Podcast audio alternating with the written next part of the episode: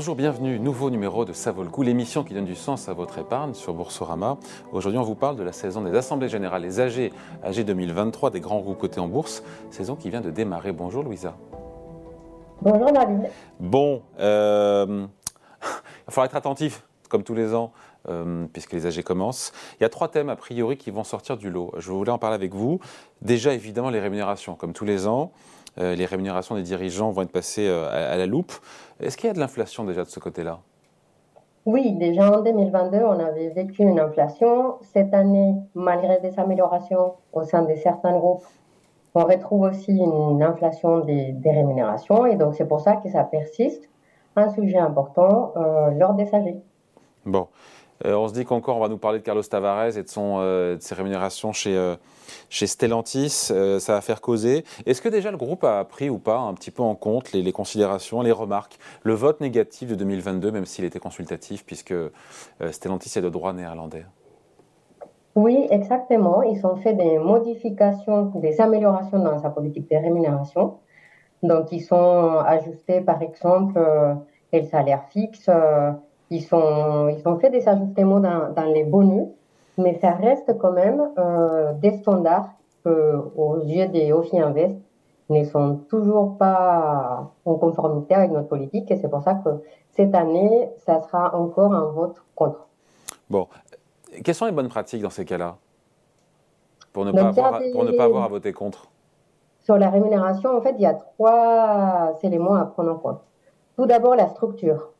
Donc, est-ce qu'on rémunère un patron en fonction de la performance de l'entreprise, qu'elle soit financière ou extra-financière? Ensuite, il y a les montants. Et c'est dans ça où on regarde un ratio d'équité, donc la différence entre la rémunération du patron et la rémunération du, du salarié, mais aussi du salaire moyen du pays. Et ensuite, on a la transparence.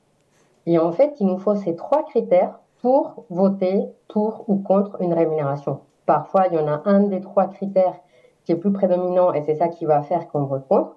Mais il nous faut tous les trois. Parfois, il y a juste la transparence. Il y a des sociétés qui ne nous donnent pas la totalité des critères pour savoir comment euh, la rémunération du patron est, déterminée. Et donc, quand on regarde le CAC 40, globalement, euh, que vous soyez actionnaire ou pas, vous votez plutôt pour ou plutôt contre? Aujourd'hui, à peu près une résolution sur deux est votée contre, que ce soit le CAC 40. Ou plutôt, en fait, ça nous arrive beaucoup aux États-Unis où euh, les rémunérations vraiment ne rentrent pas du tout dans les trois critères que j'ai vous fait énoncer. Alors, autre sujet, Louisa, qui est à l'ordre du jour, les rachats d'actions. Euh, ça ne sera pas un thème majeur, mais quand même, parce qu'il y en a de plus en plus, notamment pour le coup, puisqu'on parle des États-Unis, notamment en Europe. Oui, exactement. Donc ça, c'est, on va dire, c'est, une actualité de 2023. C'est les rachats d'actions. Euh, juste pour rappel, David, nous, chaque année, on publie une politique des votes. Donc, on la met à jour. Et c'est dans cette politique où on définit tous nos critères.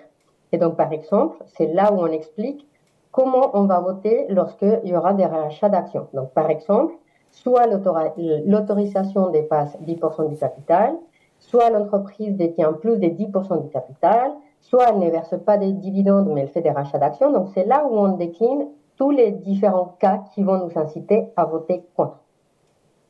Donc vous n'avez aucun, n'êtes pas contre sur le principe, d'autant que le rachat d'actions c'est bon pour l'actionnaire, puisqu'en théorie ça fait monter le cours. Exactement, mais on fixe des règles du jeu. Voilà. Bon, on parlera sinon, Louisa, euh, bon, on a beaucoup parlé de climat, évidemment, lors des AG de l'Assemblée Générale. Euh, on sait combien de boîtes du CAC 40, en gros, c'est trop tôt, euh, vont soumettre un plan climatique au vote de leurs actionnaires? C'est encore un peu tôt. Pour l'instant, on en a vu 5. Hmm. c'est pas beaucoup. Hein. C'est pas beaucoup, en effet, ça semble être un peu moins que l'année dernière. Néanmoins, il y a deux sujets sur la partie climatique. La première, c'est le fond. C'est est-ce que aujourd'hui les entreprises nous donnent des plans climatiques crédibles? Et la deuxième chose, qui est vraiment à l'ordre du jour en France, c'est est-ce que les actionnaires, les investisseurs peuvent voter, participer au débat lors de l'Assemblée générale? Et cette deuxième partie est tout à fait importante parce que si le climat fait partie de la stratégie d'une entreprise, il faut que euh, les investisseurs soient consultés et puissent débattre euh, de ces sujets en Assemblée générale. Débattre de résolutions qui sont mises à l'ordre du jour, résolutions euh, émanant des entreprises ou résolutions émanant des actionnaires, ou les deux? Oui, oui, tu as raison de, de, faire la différence.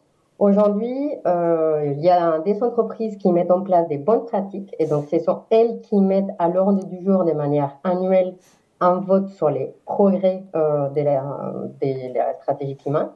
Mais quand ce n'est pas le cas, souvent ce sont des actionnaires qui peuvent soumettre des résolutions à l'ordre du jour. Ces résolutions jusqu'à présent ne sont, ne sont pas vraiment en consensus euh, avec l'entreprise, mais ça permet de mettre le sujet à l'ordre du jour. Hmm. Alors justement, une des AG qui va faire parler comme tous les ans, c'est celle de Total Energy. Il y a une résolution cette année, c'est la nouveauté, euh, d'actionnaires qui était soutenue par 1,5% euh, des actionnaires qui sont en capital, dont vous, dont OFI Invest euh, AM. résolution qui est consultative. Ça sert à quoi si c'est juste consultatif? David, en fait, il y a deux nouveautés dans la résolution des Total. La première, c'est que tu le dis bien, on a réuni près des 1,5% du capital pour déposer la résolution. Pour rappel, en France, il nous faut 0,5% du capital, ce qui est déjà en soi assez difficile de recueillir. Donc il y a un message fort.